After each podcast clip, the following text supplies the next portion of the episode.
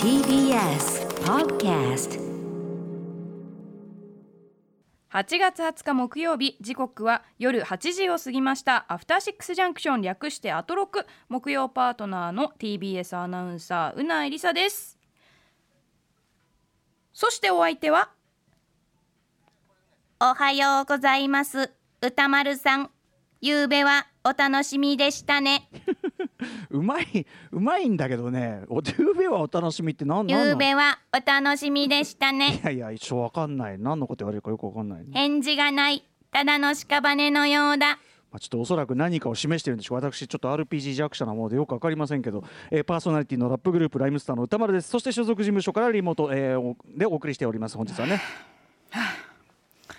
歌丸さん、はい。今回もそうやって知らない知らないって言ってさ RPG 弱者を気取ってドラクエだったり FF でこう盛り上がっている私たちをバカにしたいんですかバねカにしてないでしょだから。ななんでその論理になるかがわかんないあのんだよ。ね私だってドラクエ実は5しかやってないんですよ、うん。FF ばっかりやってたので、ええですのでこう夕べはお楽しみでしたねっていう言葉と知らないんですけど、ん。でもね返事がない。ただの屍のようだなんてもうこれ全世界が知ってるワードだと思うんですよ。そうなんですか、うん。これこれそうなんですか？今夜のゲストドロステルマイヤーズ渡辺さんこれ全世界の人が知ってるセリフなんですか？これは。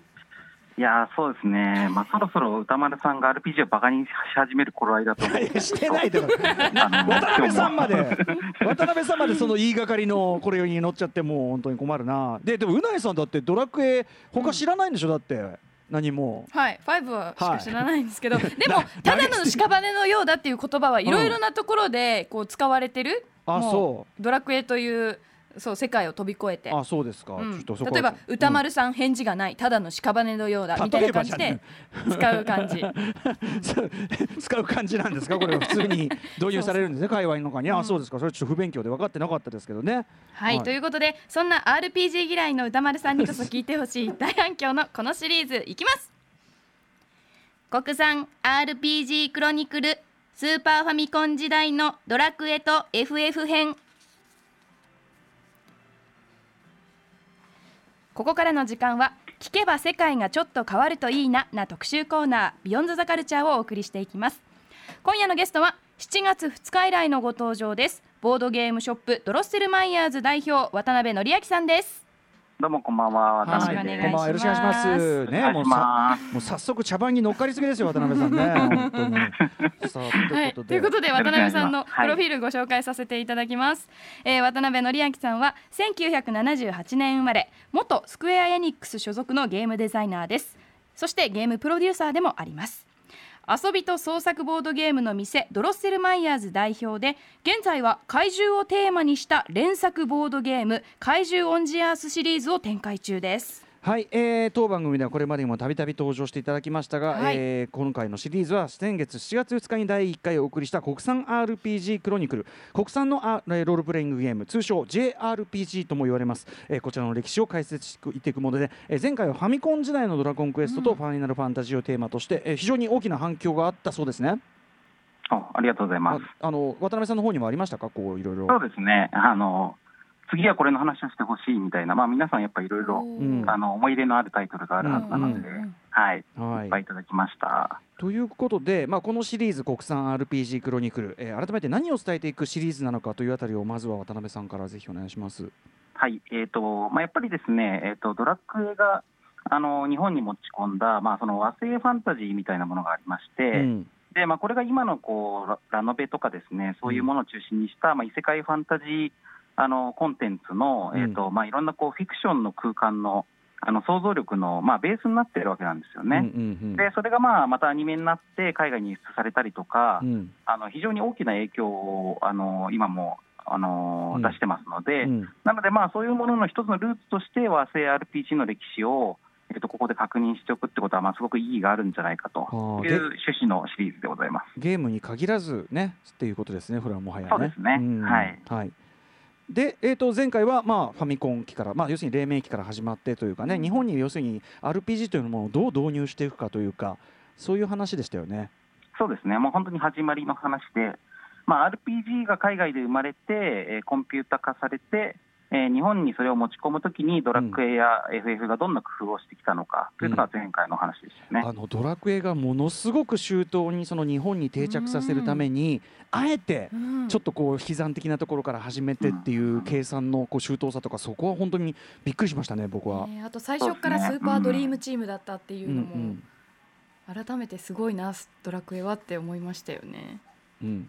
ね、一方でねそのファイナルファンタジーがねそういうドラクエがこう日本に定着させるためにってこういうのやってるに対して、おい何ぬるいことやっとんじゃと、うん。俺らはもう全然もっとガリガリ尖ったことやってんぜって感じで、うん。うん、こう若い若い殴り込みをかけてくる感じもすごくスリリングでした。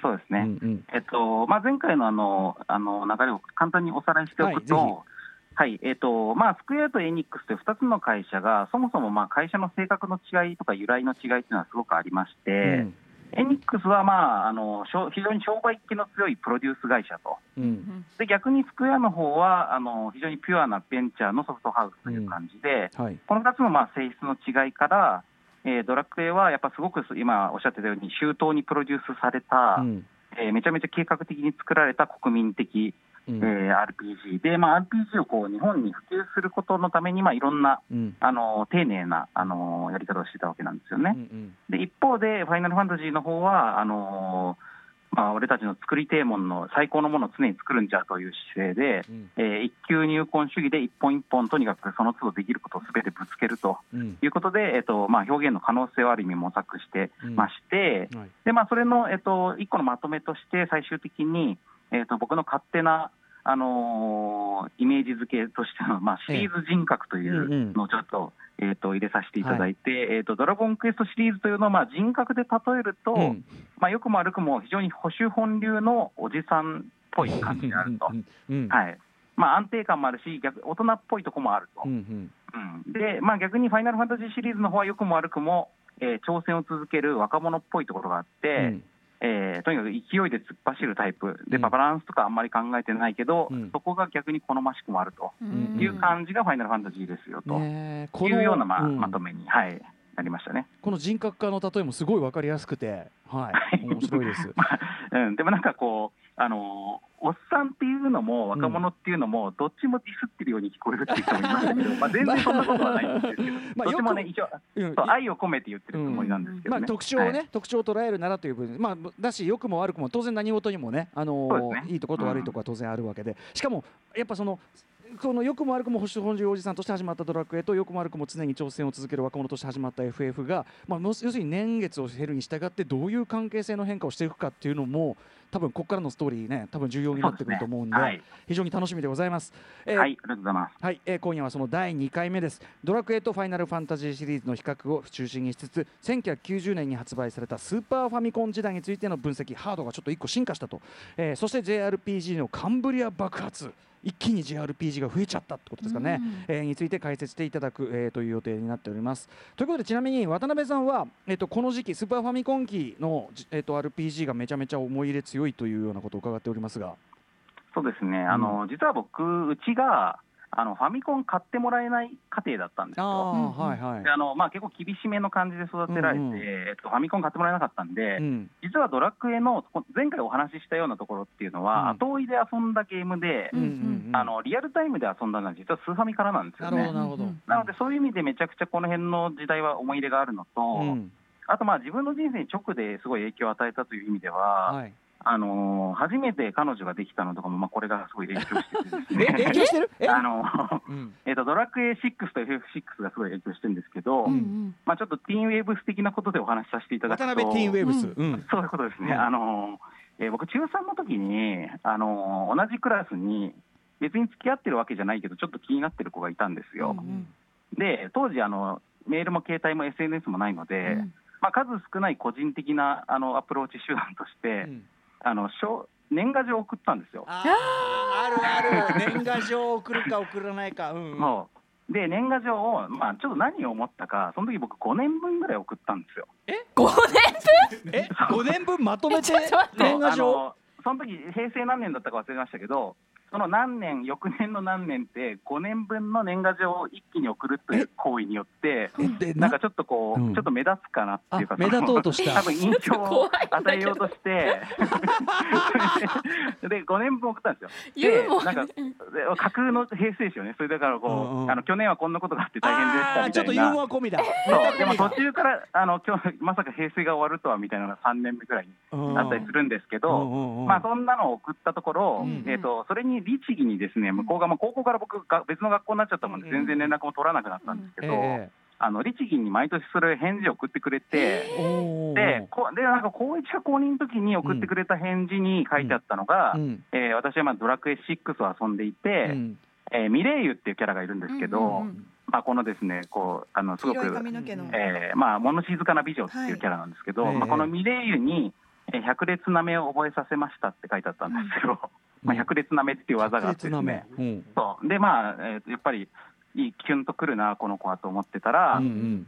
えっと、その高2の夏に、うんえっとまあ、静岡の駅前のですね本屋さんで、うん。えっと、今度、ファイナルファンタジー6なんですけど、うんこのファイナルファンタジー6のザ・コンプリートっていう、ちょっと後から出る、まあ、今でいうアルティマニアみたいな、うんあのはいはいはい。完全版の攻略本みたいなのがあるんですけど、はい。はいでこれをですね買おうかどうしようかと思って、うんカバーがかかっているのを立ち読みでこの隙間からこう こじ開けて高いですもんね。うん。そう覗き込んで中どうかなとかってこのの覗いてるところに、うん。後ろがちょいちょいとこう、うん。うんあのつっついてくる子がいて、うんうん見たらその子だったんおですー。おーおでそれでこうはい再会を果たしまして、でそれでその日のうちに付き合いだしおて、ーおー。でそれが今のあの妻なんです。すっごいめっちゃ羨ましい。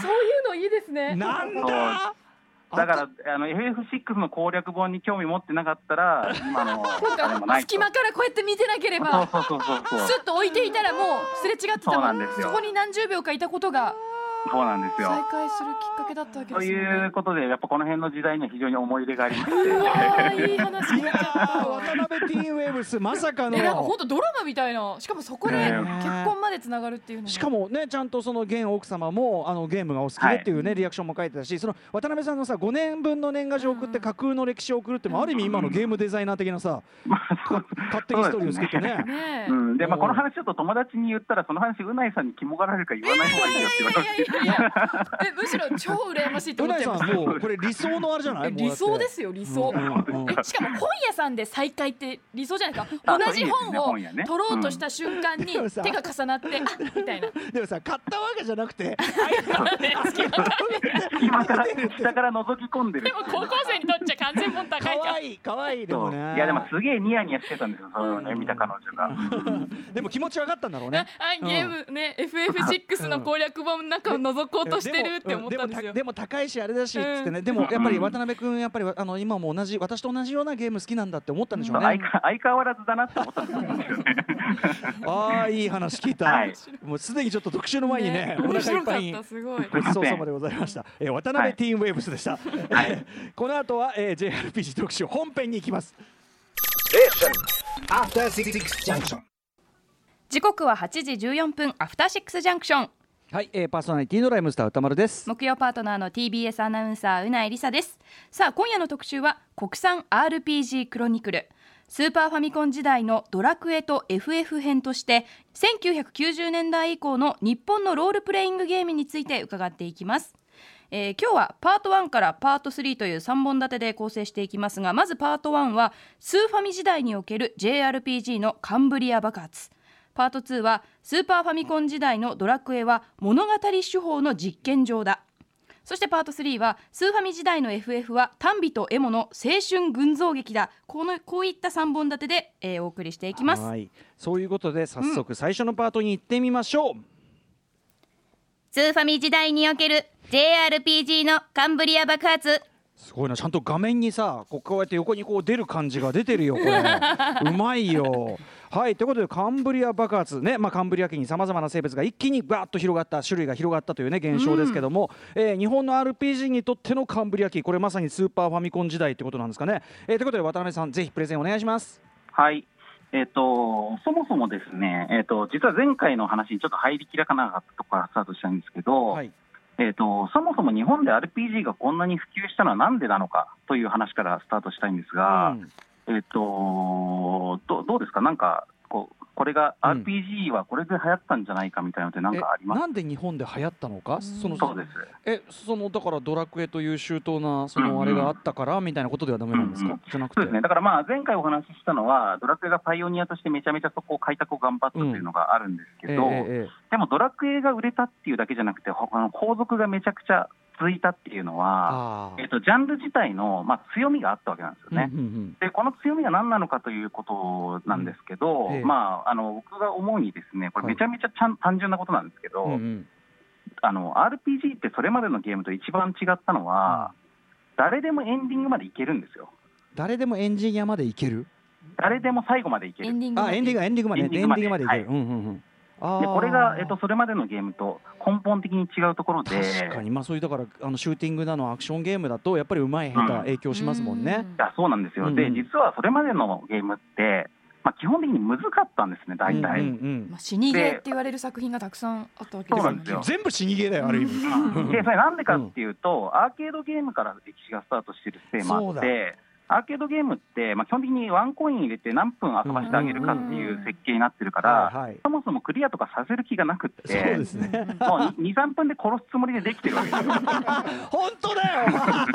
だから、まあ、それ家庭用に移植したりしても難しさは変わんなくって、あのエンディングまで行かせる気ってないんですよ、うん全然。そもそもね。うんうんうんうん。で、えっと、やっぱりアクションゲームってそれ自体にうまい下手があるんで、うんうんまあ、僕みたいにファミコン持ってないキッズからするとですね、うん友達のうちに行ってファミコンで遊んでも、うんまあ、死んだら交代ねみたいな感じでやってるといつまでたってもうまくならないし、うんうんはいはいもう格差は開いていくばかりなんですよ。確かに。うん。だからファミコン時代の,、まあそのドラクエより前のあのゲームって基本的にうんあのできる人とできない人の差が非常に激しくって、ん私ゲームは無理っていう人がいっぱいいたんですよね。確かに。うんうん。で、それに対して RPG っていうのは、レベルさえ上げれば誰でも一応クリアすることができるようになってるから、はいまあ、一種のその難易度の自動調整弁みたいなシステムが入ってるようになっていて、うんうんえっとまあ、あのどんどん前に進めようとする人にとっては、うん。あのいろいろ戦略とかを工夫して、うん。効率よくあの進めていくこともできるし、うんで逆に、まあ、ゆっくり進める人にとっては、もうガンガンレベルを上げてして、うんうん。あの力押しで進めることもできるんで、うんうん。誰にでもちょうどいい難易度になるように、うんうん。自動的に調整されるようになってるのが RPG なんですよね。そうかそうか。で、それってまあ非常にちょっとユニバーサルな仕組みで、うんあのーゲームを誰にでも遊べるものにしたということが、まあ一個、あのー。国民的なあのゲームを生むための土壌としては必要なことなんですよ。まさにそうかそうか。うんうんうんでしかも、えっと、これはまあやっぱ物語というものの構造に関わることなんですけど、うんうん誰でもエンディングまでいけるということは、うん物語っていうのはですね始まりと終わりが必ず必要なんですよ。うんうんうんなので、えっと、エンディングが約束されている構造になったことで、初めてゲームが物語メディアとして機能できるようになった。確かに終わりまで全員見ると限らない。むしろ見る人少ないんじゃねお話語りを中心に置くわけにいかないですよね。うん。確かに。そうなんです。だからまあ、それまでのゲームってほとんどエンディングどうなるかなんて誰も知らなかったんですけど、うんうんまあ、で作る側もそこにあんまり気合い入れてもしょうがないから、うん。まあ、ちょっとしたボーナス画面みたいなものしか作ってなかったのが、うんうん。物語上のオチをつけるっていうことをみんなが考えるようになったことによって、うんうん。初めてゲームは物語の器になることができるようになったんですね。なるほど。うんうんうん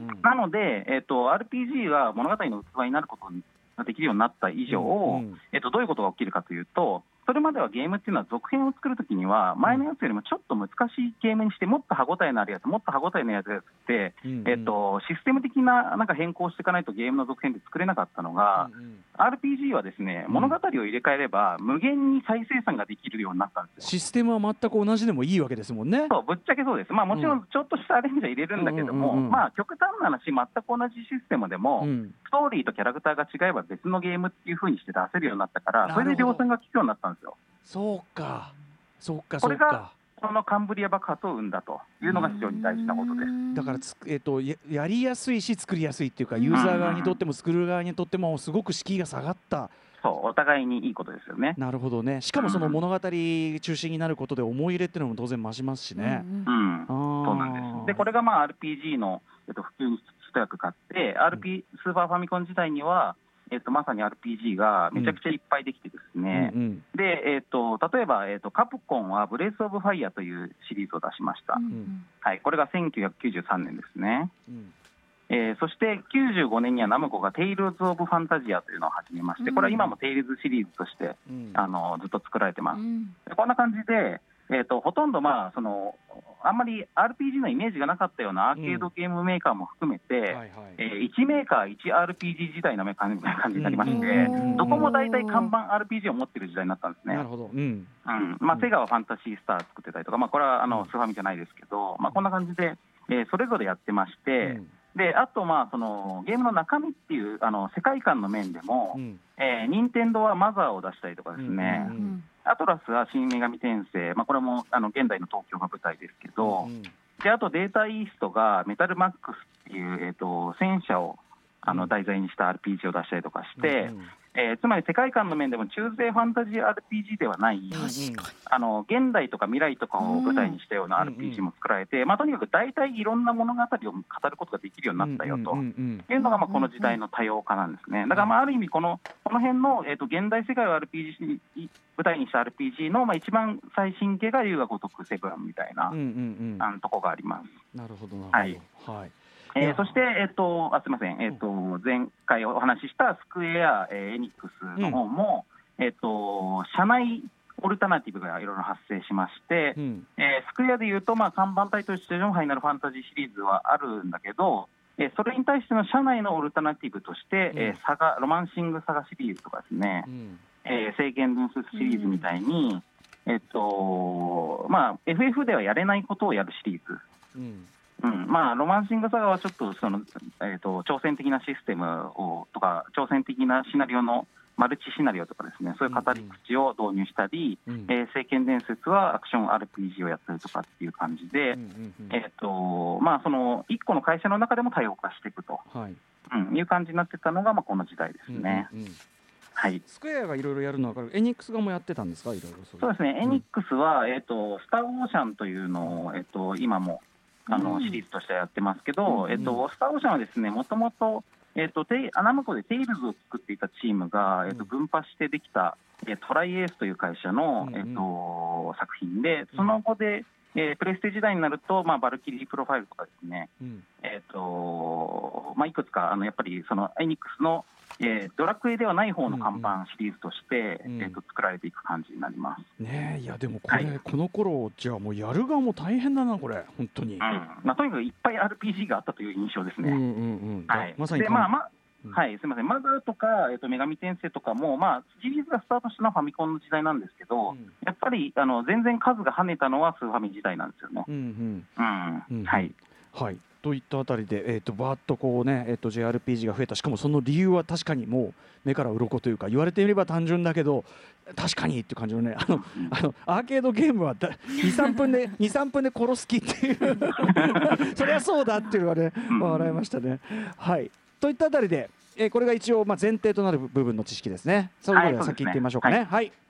続いてはこちらです。スーパーファミコン時代のドラクエは物語手法の実験場だ。さあということでそのねカンブリア爆発を迎えたこの時代にですねザ・ドラクエ FF はどうなっていったのかですけどまずはドラクエ。物語の実験場、どういうことでしょうか？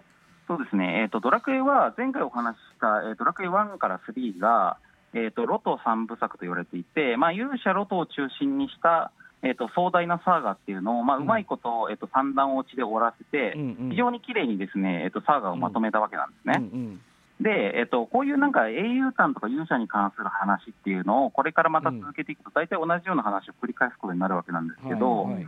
えーここで、えっと、4からドラクエが選んだ手法というか、まあ、次のテーマっていうのは、えっと、脱勇者みたいなものだというふうに僕は考えていまして、脱勇者、えーうん。はい、つまり勇者としての物語っていうの、勇者を中心にした物語からどう距離を取っていくか、うんうん。どう脱していくかっていうことがテーマになっているというふうに考えています。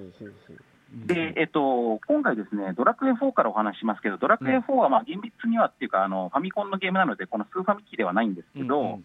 えっと、スーファミと同じ年に発売していて、うんうん。えっとまあ、ドラクエの中での物語上も、まあ、天空シリーズと言われている、うん。まあえー4、5、6がひとまとまりの世界観になっているので、うんうんうん。一応このくくりに入れさせていただきました。はい。ははい、であと、えっと、今回、ですねドラクエも FF もそうなんですけど、ちょっとこの物語の中身に関わった話をするので、ええ。っと、前回より結構ネタバレが激しいと思うんですけど、まあ、30まあ年前ですからね。20年前のゲームなので、まあ、ちょっとそこは許していただきたいなという感じで、えっと、話を進めていきます。はい、はいじゃあドラクエ4、はい、最初、ドラクエ4なんですけど、えー、とドラクエ4の画期的だったところは、まず全5章構成で、えー章ごとに主人公が違うというですうね、ん。えー構成をとっているということですね。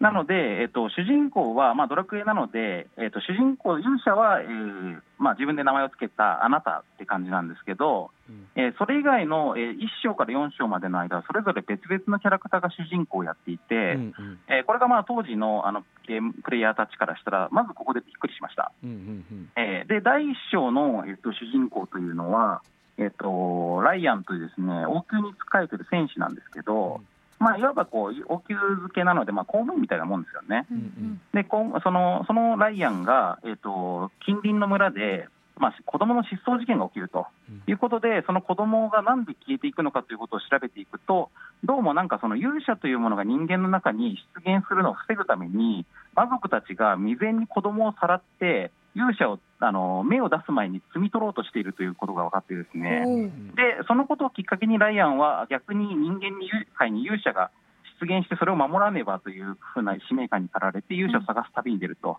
いうところから始まるんですよ。うんでその後も第2章、第3章とそれぞれ別々の主人公たちが、えーまあ、例えばその自分の国が魔族に滅ぼされたり、えー勇者が、えっとだけが使うことができる伝説の、えっと武器、防具を求めている、えー商人がいたりとかして、それぞれ別々の形であの勇者と関わりながら、えーみんながだんだんそれでこう冒険を進めていく中で、最後、えー第5章になってようやく勇者が出現して、えーそれをそこにまだ今までのあの物語で主人公だったやつらがあの仲間として集っていくというですね、まあ、いわばあの七人の侍みたいな、うん。うん、あの形で、えっと最後、なんていうかこう、まあ、一人アドベンジャー、一作の中でアベンジャーズをやってるみたいな、集結するそうね。公開感うん。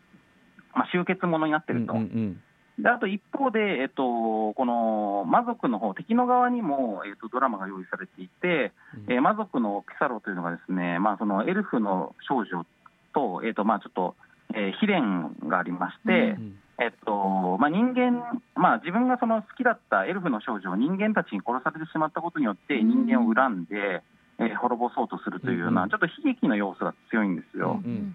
なので、ドラクエは非常に珍しく、えっとまあ割とこう勇者の側にも、えっと魔族の側にもやむにやまれる動機があって、うん。うん。うん。でぶつかり合う人間と魔族っていうところを、えっと一作の中で描いているということで、うんうんうん。まあ、つまりこう視点が多様化してるはいはいっていうことがすごく大きいですよね。そっか。うんすでにこの時代からそういうこうなんていうかなこう勇者イズムっていうか単純な勧善懲悪の相対化みたいなのもう始めてるわけですねもうね。そうですね、うんうん。はい、あの多分 one、two、three でそれをもう一回あの勧善懲悪やってるから、うんうんえー次は視点を変えていこうということで、うんえー描かれたのが4だと思います。めちゃ。めちゃ大人っぽくなってきてますね。もね。そうですね、うん。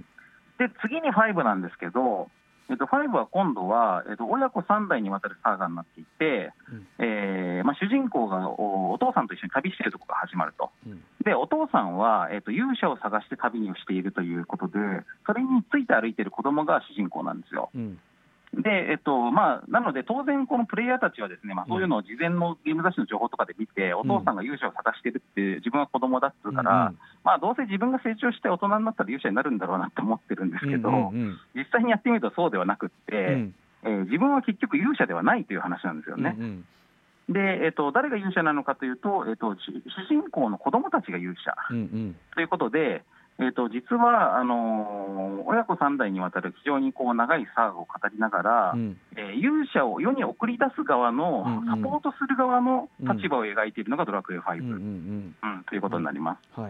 なので、えっとまあ、やっぱり勇者とこう一定の距離を取った、うん。あの視点のやっぱり変更っていうのがここでもあって、うん。でなおかつ、まあ、その親との死別とかですね結婚、出産みたいな、まあ、ライフステージイベントを中に入れていくことで、うんえー今まあ、別の形でまたちょっとその対策感というか、うんあのーえー、とサーガ感を出していると。うんうん。うん、ということで、まあ、これはやっぱり当時の子供だった時よりも、うん。えー、子供の頃これを遊んだ人たちが、まあ、うん。うんもうちょっと大人になったりとかして、はいはいまあ、親とか子供とかに関していろいろ考えるようになってからの方が、うん。かえって評価が上がっていくというような感じの一作になってますね。うんうん。はい天空の花嫁ね。はい。そして。ですね。はい。で、えっ、と、その後、えっ、と、ドラクエ6になり出ましたますと、もうさっきからえードラクエ6いい話を聞きすぎちゃってちょっと。あ、そうですか。そ れはい。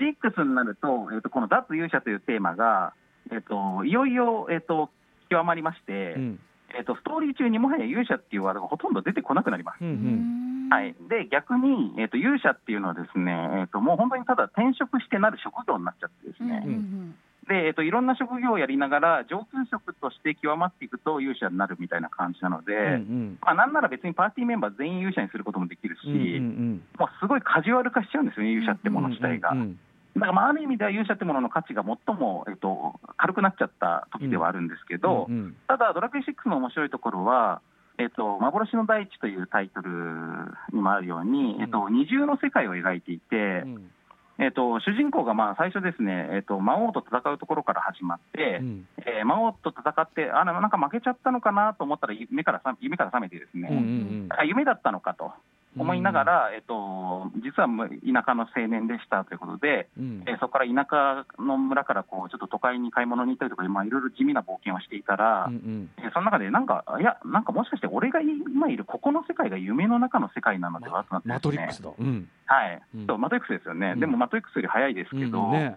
で自分の実体、肉体は別の世界にある、現実の世界にあるということを気づいて、えーその謎を解く冒険をしていくということなんですよ。うんうんでこれはなので、どういうことかというと、おそらく、えー、とゲームの主人公というのは、うんえー、とこういうふうに魂がゲームの中にバーチャルに存在していて、うん肉体は我々プレイヤーという形で現実の世界に存在しているわけじゃないですか。うんうんなので、えっと、そういうことを、まあ、ちょっとややメタフィクション的に描いているというところがあるんじゃないかなと僕は思ってまして、えーつまり勇者論というようなテーマが後退していって、うんうん。えーゲームの主人公とはどういうものなのかうん。というような、えっと、別のテーマにスライドしていってるっていうのが、うんうん。えードラクエ6じゃないかなと思います。すごいですね。これ456で一気になんかものすごいこうなんていうのかな。ねえ。ね作品としてはい。めっちゃ成熟度が高くなってるっていうかそうですね、うん、しかもいろんな角度からいろんなことを試してると、うんうん。うん、いうことで、この4ドラクエ4、5、6はやっぱり物語手法の実験場だというふうに、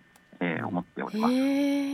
うないさん当時はね当時というか5は当時というか5はリアルタイムじゃないもんね。だいやから5全くリアルタイムでやらずに、えー、5だけやったんですけど、いやだからそのドラクエってその前回も話した通りなんか1からずっとこうやイメージが同じ。うんやっぱり勇者が主人公でキャラクター、まあ、そのキャラクターもみんなスライムとか見た目も変わってないじゃないですか、ははそこはね。だけどだそういう客観的に見てしまっていた携わってない身として客観的にそう思っちゃってたんですけど1から6だけでこんなにも変えていたのかってすごく失礼な目線を向けていたなって思いました、このこの3位、まあでもうん。確かに、456の進化を見るとまあ、すみません、ベースのトーンが、あのーうん。整ってるだけに、うんうんまあ、いろいろ試せるって感じなんですよね。あそうか。側がそう全がデザインとか側がこうまあある意味安心感あるパッケージングだから、中の物語でいろいろ試せる。あとは分かる人がこの例えばこのさっき言ったメタ的なグイとかは分かる人が分かればいいっていうところもあるでしょうしね、ん。そうですね。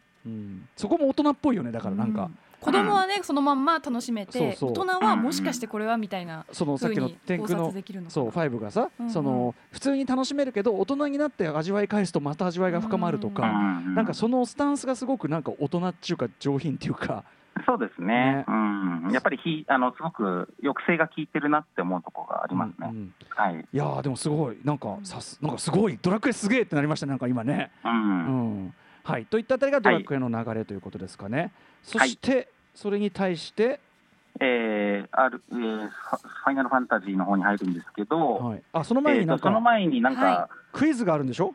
クイズがあるそうです、うん。渡辺さんから。はい、お。えっ、と、えースーパーファミコンの、えーハードスペックで、えー次世代機、例えばメガドライブなどの、まあうん。同じぐらいの世代の、えー、とマシンと比べて、はい。勝っていたのはどこでしょうか？で3択です。えー1、CPU の速度。2、えー一画面に表示できる色数。3、えーソフトの価格、まあ、コスパですね。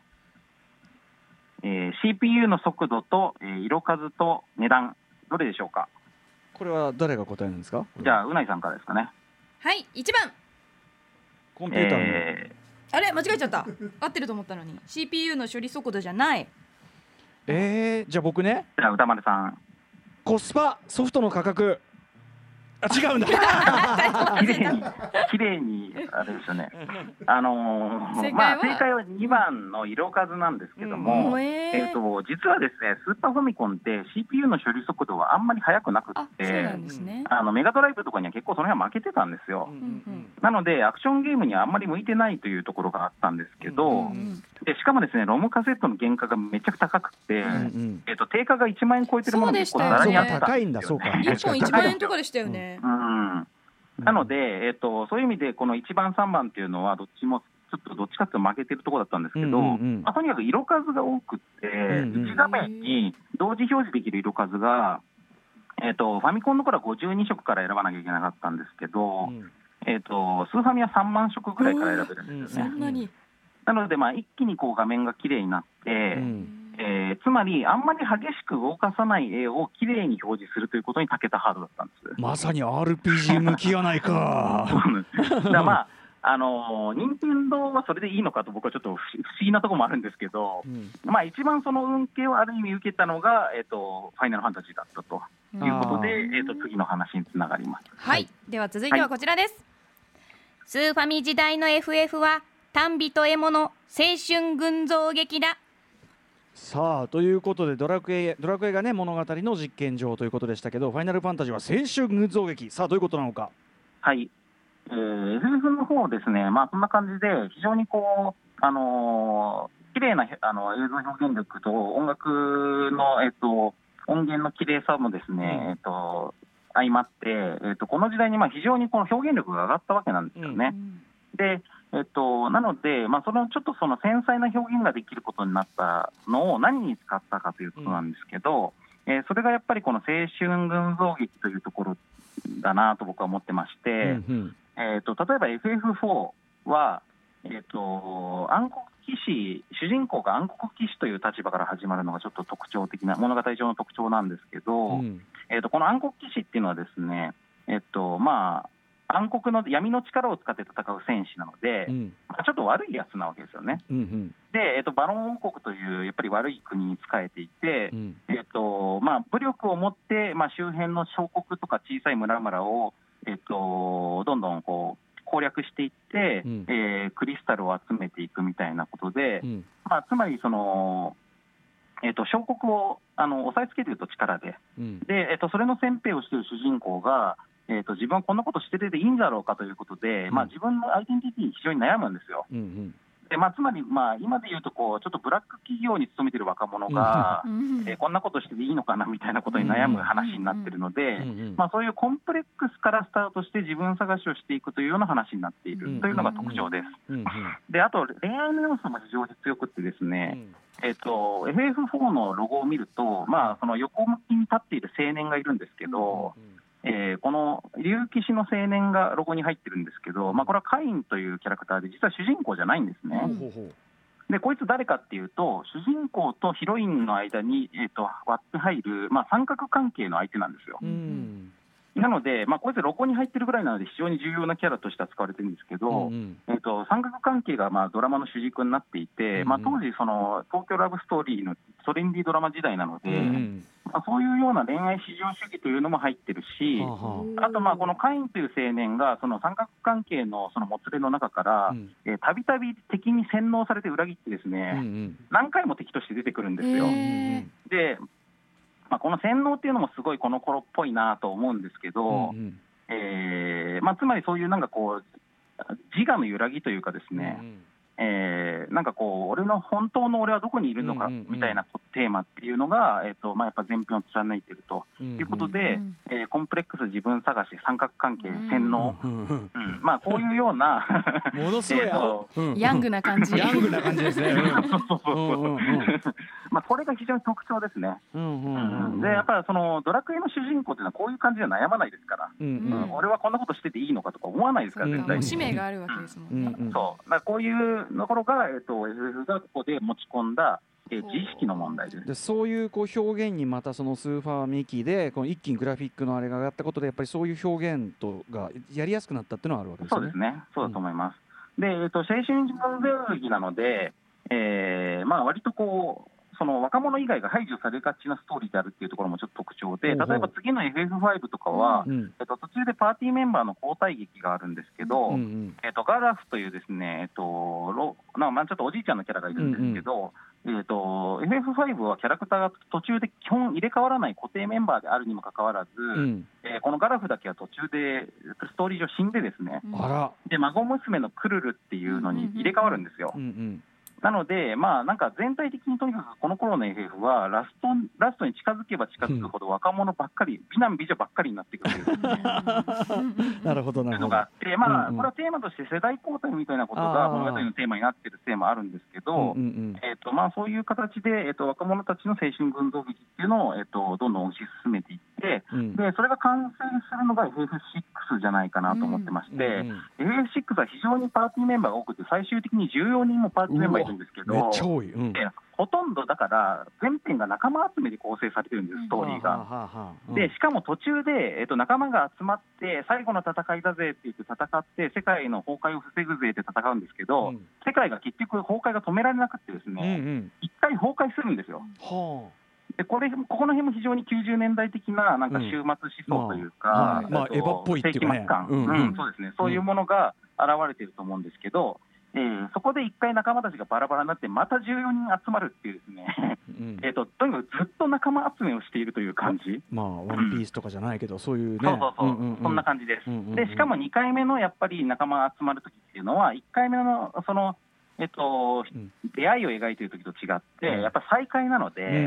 あのそれぞれのキャラクターがその世界崩壊というか、まあ、要は一回挫折を経験していることによって、えーすごいダメな感じになって、宗教にはまってるやつがいたりとかですね、えーもう引きこもって文通してるやつがいたりとか、うん。そういうのを、えー、とみんなそれぞれ、やっぱりこれじゃダメだってたあの立ち直りながら、うんうん。みんなで集まっていくっていうところに、なんかこう、うんうん。エモの帰結があるというですね。うんうん。まあ、ある意味、この世界崩壊が、だから要は止めるべきものとして描かれるんじゃなくて、はいはい。うん。えーちょっと願望がそこにあるってことなんですよね。うん。まあ、若者はね、その世界ぶっ壊れたってね、うんうん。っていう。だからなんかそのそれ世界の方か世界なんかはこっちの背景ですよねあくまでね、うん、そうです、そうです。なんかその感じなんでしょうねうん、だからちょっと世界系的な感じがありますね、確かに、なので、まあ、この頃描いてることっていうのは、ドラクエの方と比べると、まあ、ドラクエはやっぱり勇者を成立させる社会システムっていうのを描いていて、うんうん。勇者そのものではなく、周辺の社会システムを描くことによって、結果的に勇者を逆説的に描くというようなことを、うん。4、5、6でやってたと思うんですけど、はい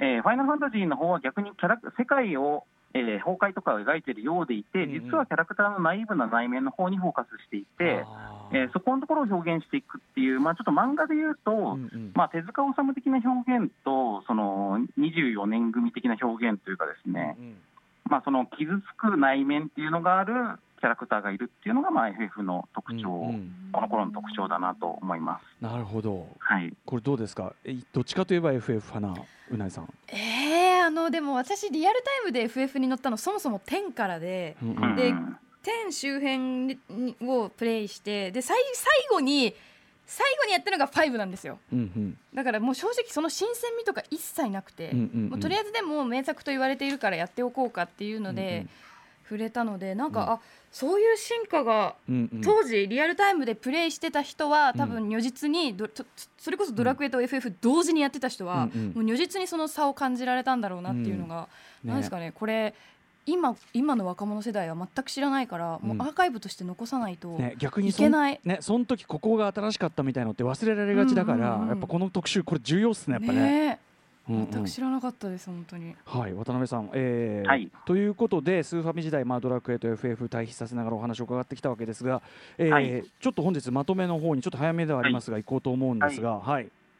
えっと、スーパーファミコン自体があの RPG の黄金時代であるということを、まあ、最初にお話ししたんですけども、えっと、実はまあそれがこの時代いっぱい作られたっていうことだけじゃなくて、うんうん。もう一個僕は理由があると思ってまして、はい、えっと、でこれがですね、えっと、人形劇の山という言葉があるんですけど、人形劇の山、はい、でこれはですね元セガので今、ヒューガという会社の代表をしている岡野さんというゲームクリエイターの方が、うん。えー数年前にツイッターでポロッと言ってた言葉なので、多分ご本人も忘れてるんじゃないかというレベルの言葉なんですけど、うんうんうん。僕、これを聞いたときにすごい感銘を受けて、ですねこれ、何かというと、はい。えっと、あの人形の、あのえーちょっとちょっと前に CG の言葉で、うん。はい。不気味の谷って言葉があったんですよね。はい。うんうんでそうやって CG の人間がうん。ちょっと中途半端にリアルになっちゃうと、かえって気持ち悪い感じになっちゃって、うん。表現力が下がると、はい。印象悪くなるという意味の不気味の谷という言葉があるんですけど、うん。逆に人形劇の山っていうのはこれの逆で、うん。表現力がある程度以上低いと、うん。かえっていい感じになるというですね、それがまあ山なんですよ。そうか。じゃあちょっと造語というか不気味の谷に反対語としてのなんですね、なるほどね。そう。うん対対義して作られた言葉で、まあ、造語なんですけど、はい。えー、とこれ、僕、本当にその通りだと思って、ええ。まあ、要するに、この時代の、えー、とスーファミ時代の RPG とかゲームとかっていうのは、今より表現力が低いがゆえうに、ん。えー、となんかピュアなものとか、うん。えー、とちょっとその好ましいものを描く効果がすごく高まっていて、うんうん。まあ、それがちょっといわば人形劇的であるというかですね、うんうんえーそういう、えーのなんていうか、リアリティラインの低さを逆手に取ったような、うんうん。えー良さっていうのが、まあ、作り手もあまり意識してないんだけど、結果、生まれてたと思うんですよね。要。するに食い合わせがちょうどそのハードの進化のバランスと食い合わせがちょうどいいゲージがばっちり合ってた時代っていうか、そうなんです。うんでつまりそういう物語の解像度に対してばっちり合っていて、うんうん。でえっとまあ、例えばこう、あの子供があの街で僕、わーいわーいって言ってる子供が RPG に出てくるの好きなんですけど、あれとかも本当にあのアニメとか映画とかでやったら怒られると思うんです、リアルなものほど、スーファミの RPG だったらありなんですよ。そうかだから絵絵絵というかねその映像的な表現力がそういう抽象性によらざるを得ない時代だからまだわーいわーいっていう抽象化された子供像っていうのとやっぱちょうど食い合わせがいいですよねむしろね。そうなんですうんうん。でそういう中で描かれる物語っていうのは、まあ、普通だったらちょっとなんか安っぽくなっちゃうような理想論とか、うんうん。なんか綺麗な言葉とかでうん。もすごいグッときたり、やっぱ泣けちゃったりとかするんですよ。なるほど。うん。んううんうん。そうか。だからでそういう、うん。はい、うんはい。それがまあこのスーファミ時代の RPG の、えっともう一個の黄金時代であるところのゆえんだなと思っていて。なるほえっど。とまあ、これはだから単なるノスタルジーではなくて、そういう表現力があった時代だったというふうに思っております。なるほど。そはい。その時代に合ったもので表現してたってこととなるとですよ。じゃあここから先の話になりますけど、うん。ということはですよ、だからやっぱはいこれからハードのスペックがねこれから時代の話こうどんどん進んでって上がっていくとじゃあそこら辺どうなんだっていうのがまた話変わってきますよねこれね。そういうことです。なので、えっと、この後、まあやっぱり映像の表現力がもしも上がっていったら、うん。物語の解像度もそれに合わせて上げていかなきゃいけないんですけど、うんうんうんそこのギャップができてくるっていうところが、まあ、この後のプレステ以降の RPG の歴史で、うん。えーちょっと難しくなっていくとこというところになりますね。これちょっと RPG の話じゃないですけどあのロックスター社の人に日本に来てた時にグランドセフトオートのやっぱその映像あのストーリーのストーリーの複雑さとかおその大人っぽさというかうんうんうん。重層性が高まってるっていうのと映像クオリティのアップっていうのはやっぱ同時にやんないといけないんだみたいなことをあのロックスターの人たちは言っててうん。ちょっとそれ、うん。今日のお話を伺ってそれも思い出しました。だから全 RPG の話ではないですけど。うん、だからそれと本当に対比されるところですね。うん。はい、はい。ということで、えーぜひですねここから先はね、えーまたあのちょっとね時代をちょっと言っていくわけですけどここから先はじゃあまたプレイステーション時代ということで、そうですね、あのうん。プレステ編に行くか、まあ、あるいはそのある、えっとスーファミ時代で別のあの、えっと横の話、まあ、やっぱり今回、FF ドラッグ以外のことが拾えてないので、うん。まあ、どっかでは番外編みたいなこともやりたいなと思ってますけど、うん。まあ、その辺はあの皆さんの要望とか次第で、なるほどね、はいはい、ぜひご要望をお寄せください。はい。確かにねパート1のそのカンブリア爆発でね他にもいろんなタイトル出てきましたもんね。う。ん。そうですね、うん。はい。うん。ぜひちょっとやっぱり FF7 ですね、やっぱプレステに行くとしたら。うん。うんうんはい。まあそうですよね。ということでぜひリスナーの皆さんもですねあのちょっと立ち止まって向かうね横のタイトルに行くか先に進むかちょっとぜひご意見いただきたいあたりです。ということで渡辺さん、えー最後にお知らせ事など何かありますでしょうか？はい、えっ、と、ウォルカルスとレビアス怪獣オンジャースシリーズが、えっ、と、好評発売中でして、えっ、と、造反によりシリーズ累計2万本を突破しました。ありがとうございます。おおめ。でとうございます。すごい、はい、でこれを記念してというわけでもないんですけ2万ど、本えっと9月12日に、えー渋谷ロフト9から配信イベントで、怪獣オンジャース夏祭りというのをやります。で公開プレイとトークの配信で、えー宮下草薙の宮下さんが非常にボードゲームマニアで有名なので、えーゲストと、えーそしてこの番組ともゆかりの深い海猫沢メロンさん、ううんんえーも、えー、とボードゲーム作家でもあの、はい。い、らっしゃるので、はいえー、と一緒に出演していただいて、一緒にゲームしたり、うん。えー今後のボードゲーム会について、えーといろんなトークをするとうん。いうことで、えー、と配信イベントなので、えー、ツイッターなどでお知らせを確認していただいて、ご予約をお願いいたします。はい。はいえー、とあとなんかこのうえーあと、おまあ、話はい。9月21日に、小山る小山という、えー、と静岡県の、えー、と寸東郡小山町というところで、子ども向けのゲーム作りワークショップっていうのをするんですけど、うん。まあ、これはちょっと地元限定のものなので、あんまりここであのうんお知らせしても出れない方も多いと思うんですが、うんえー、と地元の小学生女子たちが、うんうん。えー、と今、夏休みのイベントが全部中止になっちゃってるので、えーみんなでゲームを攻めて作りたいっていう、なんか謎の、うんうんえー僕それ聞いてびっくりしたんですけど。えーというのがあったということを地元のあの、えー、と方々からご連絡をいただきまして、うんうん。えー、と前回あの、うなぎさんに差し上げたあのナンバーワンダフルというゲームあーあれあなのた友達とやって活用も盛り上がりました。はい。あれあれの、えー、とミニゲームをみんなでバラバラに考えたのをみんなで合体させて、なるほど。このゲームのオリジナルを作ろうみたいな、えーえーそういうやり方をする予定でおります。楽しそう。はい、えーということでしかしレビアス2万本突破ってすげえな、ね。これなかなかないですよねこれ。いやそうなんですよ、まあ、レビアス1万本の、えー、とボルカルテ1万本うんあで合わせてそうかそうか2万本なんですけど、シリーズがでもレビアス、あのー一般発売してまだ1か月なんで、そうですよね。えやっぱりこのコロナ禍っていうの影響あったんですかね？おあると思います、レビアスはうん。2人で遊びやすいので、ご夫婦で遊んでる方が多いみたいですね。はい。はい。ということでちょっとねいよいよ国産 RPG クロニクルシリーズもねお私 RPG 弱者の私もねめちゃめちゃ興味がねさらに面白い盛り上がってまいりました。本当、えースーパーファミコン時代のドラクエと FF 編でした、えー渡辺則明さんありがとうございました。ありがとうございました。ありがとうございました明日のこの時間は1週間の番組を振り返るフューチャーパスト。ゲストは映像コレクターコンバットレックさんと漫画家でエッセイストの島尾真帆さんです。